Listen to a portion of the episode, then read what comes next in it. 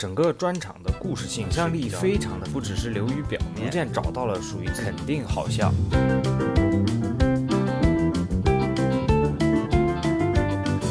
肯定好笑，肯定好笑。好笑。Hello，大家好，这里是 Stand Up 起立，我是主播肯尼。呃，今天呢，我们继续来点评一下目前正在播的这个喜剧综艺啊，一年一度喜剧大赛。其实，在上一期呢，我们基本上就把这个节目里面会用到的一些啊喜剧手法，比如说情景的错位啊，啊，还有把虚拟的东西现实化，还有身份互换，以及特别夸张的神经病人物。大概这些都已经聊过了，所以这一次我们在点评啊喜剧大赛第五期到第八期的节目，我们就不按照喜剧手法来分类了啊，直接一期一期的往下看。然后对一些我可能个人不是很喜欢的作品啊，我们就不给它给出一个好笑指数了。然后在聊的过程中，可能有一些节目虽然不是同一期的啊，但是它们有可比性或者有相似之处啊，我也把它放在一起说。首先是第五期的第一个节目啊，财神来敲我家门，这个也是一个典型的把虚拟的东西现实化。呃，这个作品它的问题主要在于，就是到后面已经变成一个纯粹的闹剧啊，就一群人在台上那样蹦蹦跳跳的，在这个蹦蹦跳跳的过程中，其实是隐含着一个循环的逻辑的，就是那头鱼啊，那那条鱼它不是只有七秒的记忆。然后每次这个七秒一过，它就要从头开始这个啊闹剧的循环啊。我个人不是很喜欢这种循环的方式。同样是用这种循环来制造喜剧效果，我们可以跟第八期的那个节目，就是海盗的那个遇人不淑的节目啊，它是那个钱的流通形成了一个循环，但这个循环是建立在呃几个人物之间复杂的人物关系之下的，就比较合理。像这个鱼的循环就非常的突兀。所以就导致整个节目最后纯粹的变成了一个闹剧。第五期的第二个节目是李豆豆的一个聚会啊，李豆豆还是一直延续他独角戏的风格，就是演一个特别纠结啊，有多重性格这样感觉的一个人物。就是虽然他这个人物一直是重复的，但是因为情景是不一样的，而且他在每一个情景下面啊，他去捕捉到的那个纠结的点是不一样的，所以这种靠人物的内心冲突去推进故事、制造喜剧效果，就变成了他自己的一个啊喜剧风格。而且目前看来，他的这种风格啊，是还是不会显得很重复或者让人感觉很厌烦的。对李豆豆的这个作品，我给出的好笑指数是四颗星。第五期的第三个节目来自某某某的饭局往事啊，我对这个节目还是不是特别满意的啊，因为它其实整个的故事情节啊、人物设置都非常好，就是三个性格迥异的兄弟争家产，有很多文化冲突啊，还有各种误会。但是他最后这个比较巧妙的结构，竟然落在了就是饭圈那一套什么啊独维啊粉丝互撕啊这些上面，就显得整个的这个格局和视野非常的小，而且最后就强行贩卖了一波情怀，我觉得也是很可惜。但是三位演员的表演还是非常好的。第五期的最后一个节目呢，啊，是来自偶夜小队的小猪龟龟龟，就是那个偶剧的组合啊。我一直是非常同意把不同形式的喜剧啊都在比赛上展现出来啊，让我们观众能够了解啊更多的东西。嗯，但是偶夜这个组合，我觉得他们比较大的问题就是感觉生活经历啊、人生的经验还是比较少。啊，像他们这个小猪龟龟龟的故事，就是一个啊城市里的孩子，然后到了乡村里，然后发现乡村很好，就不想回去了。就这个点其实非常浅，尤其是跟啊去年的五六七比起来，因为我个人还是非常喜欢去年五六七的作品的。就是你去看五六七的作品，你会感觉明显。啊，可能因为他是一个爸爸，他是一个父亲，所以他在自己的作品中会有很多埋藏在幼稚表面下的深刻思考，但是在偶夜这个组合里面我就没有看到啊。那么第五期放出来的就是这四个节目啊，我们就继续下一期。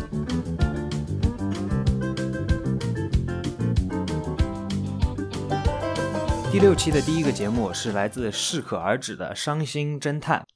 我认为啊如果一个 sketch 啊，一个喜剧，它是以音乐，以唱歌为主，那么同时让它去兼顾故事性啊，就比较难了。我能想到的以唱歌为主的 sketch 就是 Saturday Night Live 里面那个，呜呜呜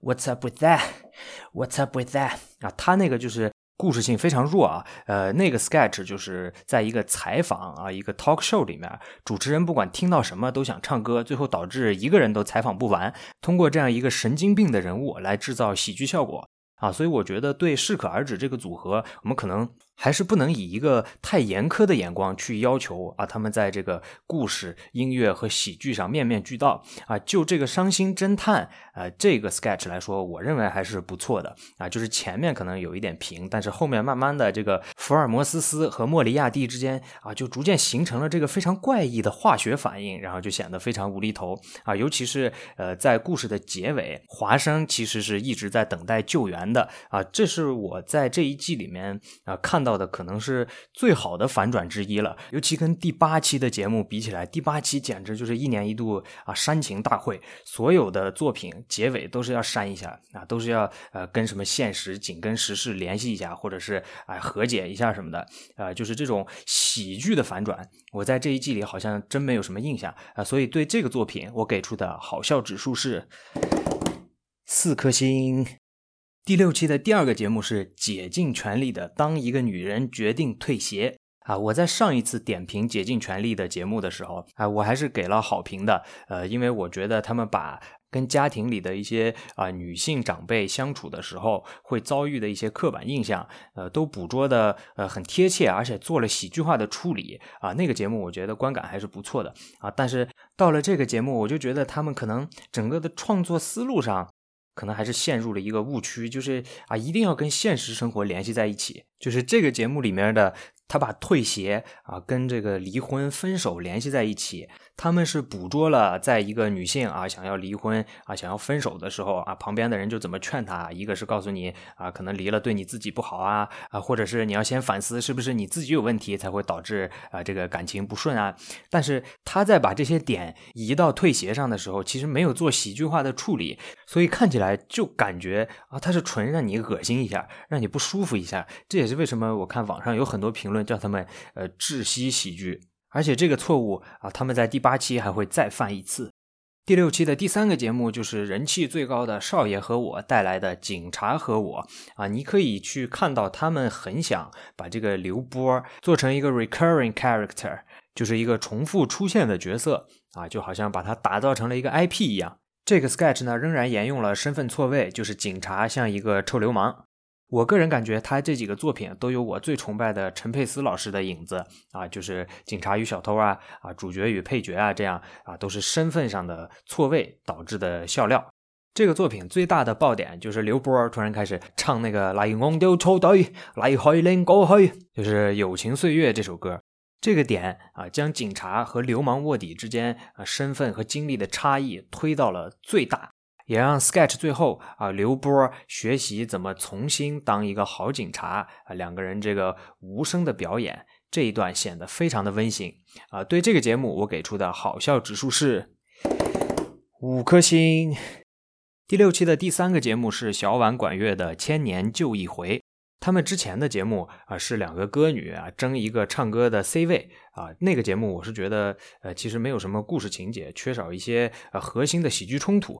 但是在这个 sketch 里面呢，他们是想明白了，他们最擅长的东西应该如何跟喜剧去结合。这个东西呢，就是他们的肢体。因为这个 sketch 呢是建立在《白蛇传》的故事上啊，所以他们两位扮演的都是呃蛇精或者蛇妖啊，我也不知道该怎么说啊。他们本身的这个形体表现能力就比较强，非常适合去展示蛇的这种婀娜妖娆的姿态。尤其是在 sketch 的后半段啊，许仙被一个蛇妖给控制了，他们两个人的动作同步，单纯的用肢体啊，创造出了令人意想不到的喜剧效果。我也不止一次提到了，我非常喜欢在这种国外的喜剧形式中融入我们中国传统文化，而不是完全照搬。所以我给这个作品的好笑指数是五颗星。第六期的最后一个作品呢，是来自加盟送好礼的小情歌。这个作品也是典型的情景错位，就是把人类写情书的这个行为啊用到了信鸽身上，感觉就是一个呃非常流水线的喜剧作品呃，这种类似的点子我们还可以随便抓啊，比如说他是送信的信鸽啊，要写信告白啊，你可以提一个什么，比如说赛马的比赛里面啊，那些马是被作为赌博下注的对象啊，那么那些马如果把它拟人化之后啊，他们自己赌博又会是什么样的啊？或者是帮助盲人的导盲犬啊，他们上班的时候就是在啊帮助人类，下班之后他们可能会去吐槽自己的主人之类的啊。总之，感觉这个作品就整体都比较普通。啊，我们就继续说第七期的作品。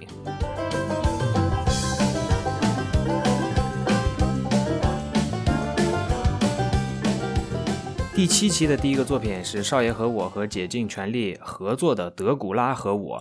这个作品依旧是用身份错位的一个形式制造喜剧效果啊，就是吸血鬼啊突然变成了一个地道的东北人，这样的身份转换会制造出什么样的冲突啊？但是这个作品跟之前的警察和我还有少爷和我比起来，存在的问题就是两个身份之间相差的太大了啊，观众是没办法把吸血鬼和东北人联想在一起的。这就会导致，即使存在身份互换啊，也会让观众觉得啊很多笑点比较尴尬，比较莫名其妙。但是这个作品呢，还是成功的找到了很多有关东北的小品里面那些重复的公式化的桥段，然后把这些桥段戏谑的啊加入到了自己的作品中。尤其是村长这个形象的设计啊，还是非常让人印象深刻的。第七期的第二个作品是阿奇与阿成和酷酷的天放合作的《开不了口》。这个作品其实可以看作是第一期《竭尽全力妈妈的味道》那个作品的翻版，因为它讲的是在一个中国式家庭里面，男性的长辈啊跟自己的孩子相处时候的一些刻板印象，并且把它放大。啊，这些刻板印象抓的也是非常的好，制造了很多的笑料。呃，而且阿奇与阿成可能也是从上一期那个财神的作品里面吸取了一些经验教训。这一次同台的人不像上次那样五六个搞闹剧了，而是每一个闯入这个家的人物都有不同的个性。每次闯入一个人啊，都会进一步推进剧情的发展。呃，在这个作品里面，他们还是用了循环的这样一个喜剧手法啊，不过是这个礼物被父亲放到包里之后，孩子又拿出来要给他啊，这就是一个有逻辑、有动机的循环。所以在这个循环结束的时候，父亲说：“这啥玩意儿？你咋买这么多个呢？”就会自然而然的达到一个爆点，而且在结尾的时候啊，大家都看着可能又要煽情了，要父子和解了啊，最后他是用一个送给女朋友的小礼物把这个煽情给化解掉了。对这个作品，我给出的好笑指数是五颗星。第七期的第三个作品是李豆豆和老师好合作的《胆小鬼》。李豆豆依然饰演那个内心纠结的女孩啊，以独角戏为主干展开了这个故事。但是老师好的三位演员呢，他们的助演也是各有特色，所以在最后点评的时候，我看评委说李豆豆应该啊不要再用独角戏的形式啊，而是跟另一个小队一起啊用其他的形式来做这个喜剧。其实我是不同意这一点的。而且老师好的三个演员呢啊，在他们助演过程中还是夹带了一些他们个人的特色，比如说。他会突然提一个贯口啊啊，或者把相声里面捧哏的那个“这是重点吗”啊加到他们的这个演出中。我是觉得在这个节目里面，两个看似不搭边的喜剧小队还是形成了不错的化学反应。所以我给胆小鬼的好笑指数是四颗星。第七期的最后一个节目就是土豆吕岩和九口人这两个漫才组合合作的《天台告白》。啊，还是我刚才说的，你如果用一种国外的喜剧形式，你要把它本地化处理一下啊，才会显得不那么生硬。我之前对于九口人作品不是很喜欢，也是因为他们就直接上来就硬吐槽，也没有一个啊这个人为什么在吐槽的铺垫。而在《天台告白》这个节目里面呢，啊，他最开始就告诉你这是一个学生在天台告白的校园节目啊，这样这个主持人自然而然的他就可以去吐槽，而不会显得啊这种形式很尴尬很奇怪。而且土豆吕岩啊，他们对重复这种喜剧手法的运用是非常熟练的啊。从第一季里面评价不好的那个我的学长啊，我就认为啊，他们总知道在重复的过程中怎么去给观众制造更多的惊喜啊。在这个节目里也是一样啊，土豆饰演的这个学生啊，他第一次告白下去了，后面又告白，又告白，又告白，每次总有新的惊喜啊。但是我们要注意，我说的重复跟之前说的循环啊不是一个东西，循环是啊同一段东西反复的发生，它是需要有一个合理的动机啊，合理的逻辑才会有笑料的。重复啊，是一个类似的剧情啊，不停的发生，但是你要往里加新东西才会搞笑啊。当然，这些都是我个人总结的，没有什么喜剧理论的支撑啊。我还想单独说一下这个节目里面吕岩的表现啊，他作为吐槽的人，他的这个情绪和时机感觉把握的越来越好，他也是在不断成长。但是这个节目呢，还是有一个明显的缺陷，就是结尾的时候。啊，土豆又挑战了一次自己的演技啊，但是他哭到最后呢，台词其实都有点呃说不清楚了，这个可能后续还是有进步的空间。而且从这个 sketch 的结尾开始啊，后面第八期的节目就全部变成一年一度煽情大赛了。虽然结局有点散了啊，但是我还是给这个节目好笑指数四颗星。那么我们接下来就聊一下啊最为恐怖啊最为煽情的第八期节目吧。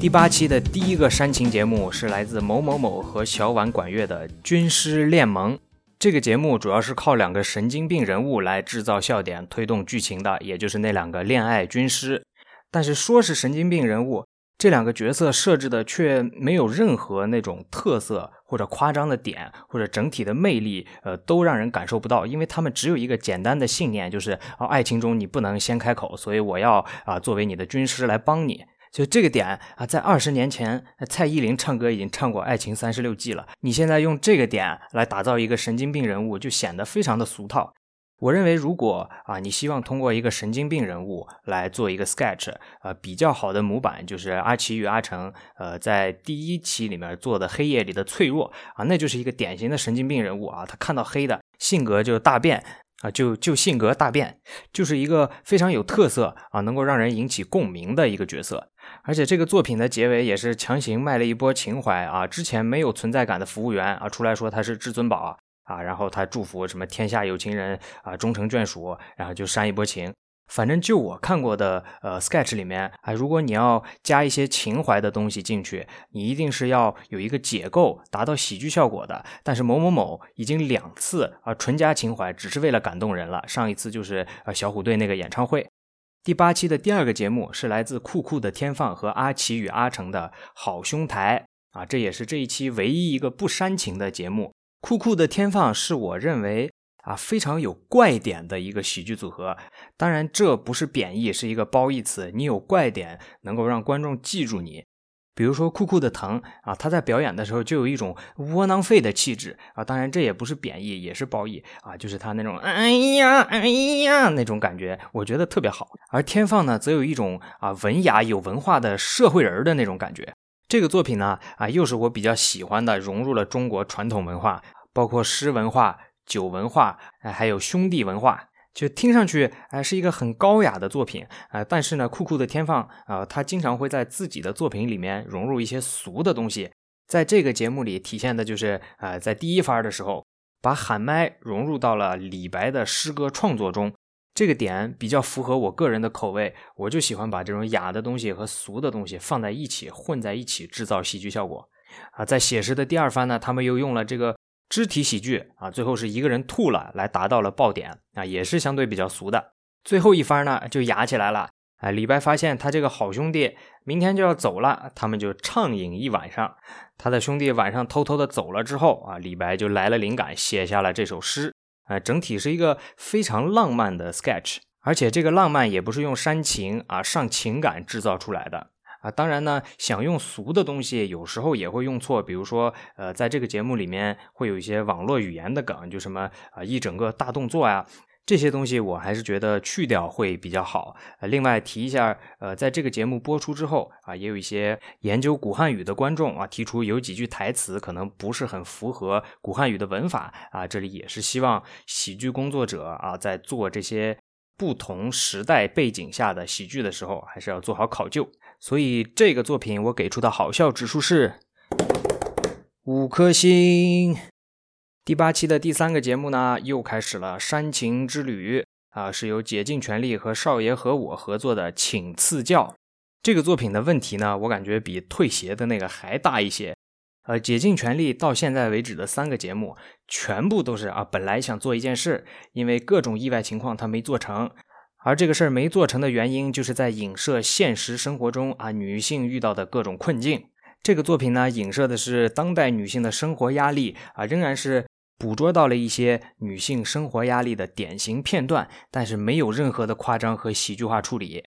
整个故事就缺少一个核心的冲突啊！我看到有一些评论说他们这是窒息喜剧啊！我认为，呃，你在看一个 sketch，在看喜剧的时候，你不应该批判他的价值观啊！有些人觉得他这些价值观啊都不好，我去买东西为什么要受人欺负之类的啊，传达了错误的价值观啊！我认为是不应该去批判价值观，只看他好不好笑。而这个 sketch 就是完全不好笑，所有的梗都是由少爷和我这个组合出的，而且有一些梗啊，还明显是耍小聪明的，比如说楚留波啊，这个其实是会呃消耗刘波这个角色本身的魅力的。